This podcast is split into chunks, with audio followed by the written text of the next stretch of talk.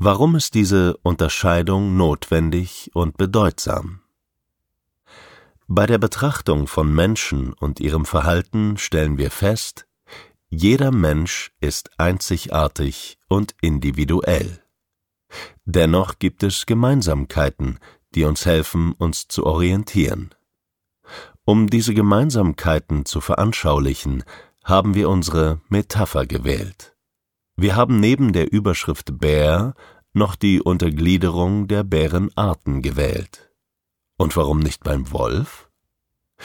Tatsächlich werden Wölfe eher nicht in unterschiedliche Arten unterteilt bezüglich ihres Verhaltens, sondern eher aufgrund ihrer Lebensumwelt.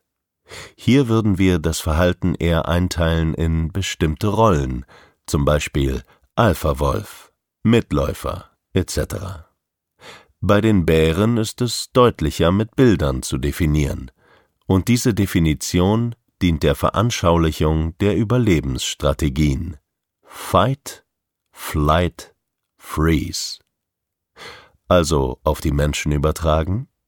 Es gibt Menschen, die auf Stress eher mit Aggressionen reagieren. Das würde dem Typus Grizzly nahekommen. Fight. Andere wiederum sind, um zu überleben, bemüht, sich anzupassen, nicht unangenehm aufzufallen, es allen recht zu machen. Bis zur Selbstaufgabe. Der Typ großer Panda. Freeze. Und wieder andere sind ständig bemüht, jeder Konfrontation und jeglichem Stress aus dem Weg zu gehen, indem sie sich zurückziehen. Der Typ kleiner roter Panda. Flight. Das gesamte Verhaltensspektrum finden wir bei Menschen wieder. In unserer Arbeit wird dies als abweichendes, auffälliges Verhalten definiert. Als etwas, das von der Norm abweicht, das vermieden werden muss und manchmal therapiebedürftig ist. Wir finden, dass dies der falsche Ansatz ist. Wir wünschen uns, dass Verhalten neu verstanden werden sollte, so kann etwas entstehen, was zusammenbringt, abseits von der Zuschreibung von Defiziten. Nehmen wir mal ein klassisches Szenario in einer Schulklasse mit einem typischen ADHS-Jungen, also Typ Grizzly. Die Zuschreibung zu diesem Kind lautet, kann nicht stillsitzen, quatscht ständig dazwischen, hält sich nicht an Regeln, kann sich nicht konzentrieren und wird im Konfliktfall schnell aggressiv. Aus Sicht des Kindes ist das aggressive Verhalten das Ende einer ganzen Kette von Irritationen und Verletzungen. Aus Sicht vieler Erwachsener wird das Kind jedoch meistens so beschrieben, dass es unmittelbar und unvorhersehbar aggressiv wird. Sozusagen der schuldhafte Aggressor. Seine Verhaltensauffälligkeiten wurden mit Schuleintritt noch deutlich ersichtlicher als im Kindergarten. Lehrer, Eltern sowie Kind sind mittlerweile fix und fertig mit den Nerven. Sie wissen nicht mehr weiter, nicht vor, nicht zurück. Egal ob Belohnung, Konsequenz, Therapie oder Medikamente, nichts scheint bei diesem Kind zu wirken. Sämtliche Pädagogik scheitert in unserem gesellschaftlichen Bild ein absolut defekter Wolf. Nun können aber die Eltern oder die Großeltern, manchmal sogar einzelne Lehrer beschreiben, dass das Fehlverhalten in bestimmten Sequenzen nicht vorhanden ist. Logische Schlussfolgerung ist dann oft, der Junge kann also, wenn er will. Also will er oft nicht. Aus unserer Sicht eine fatale Fehleinschätzung.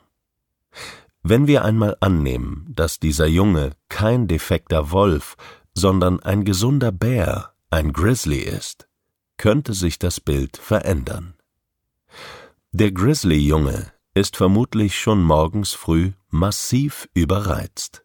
Er hat nicht gut geschlafen, in den morgendlichen Abläufen gab es Dinge, die für sein Empfinden nicht richtig gelaufen sind. Es liegt der falsche Pullover bereit, Er musste zuerst ins Bad, obwohl er sonst immer als zweites geht. Die Mutter hat den falschen Brotbelag gewählt. Vielleicht musste er Dinge gegen sein Bedürfnis tun. Den gemütlichen Schlafanzug ausziehen, die Zähne mit der scharfen Zahnpasta putzen, frühstücken, obwohl er gar keinen Hunger empfindet. Zur Schule gehen, obwohl das neue Lego-Set noch nicht aufgebaut ist. Dann wurde er auf dem Schulweg angerempelt. Sein bester Freund ist heute krank, und in der ersten Stunde ist Deutsch, was er nicht mag. Vor allem, weil die Lehrerin ihn scheinbar nicht mag und heute sein Klassenzimmer renoviert wird und sie auf einen anderen Raum ausweichen mussten. Und so ist der Stresslevel auf ein unerträgliches und kaum mehr zu bewältigendes Maß gestiegen. Noch hat er sich aber so unter Kontrolle, dass er nur mit dem Stuhl kippelt, um seine Körperspannung, die aus der Reizüberflutung entsteht, zu reduzieren. Erste Ermahnung der Lehrerin. Daraufhin knabbert er an seinem Stift mit dem gleichen Ziel Spannungsabbau. Erfolg zweite Ermahnung. Dann aber nimmt die Lehrerin ihn dran, obwohl er keine Ahnung hat, was sie von ihm hören will. Das liegt darin begründet, dass die Fragestellung einfach mal wieder nicht eindeutig genug war.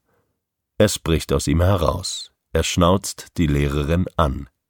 Diese zieht die Konsequenzen. Nächstes Level. Er landet auf der Verhaltensampel auf Rot. Bedeutet Klassenregeln abschreiben, Anruf bei den Eltern. Daraus folgt recht sicher Spielverbot mit dem neuen Lego-Set. Da rutscht ihm doch bei dem Gedanken an diese Ungerechtigkeit noch eine Beleidigung der Lehrerin gegenüber heraus. Noch ein Level up auf der Eskalationsleiter. Er muss von der Mutter abgeholt werden.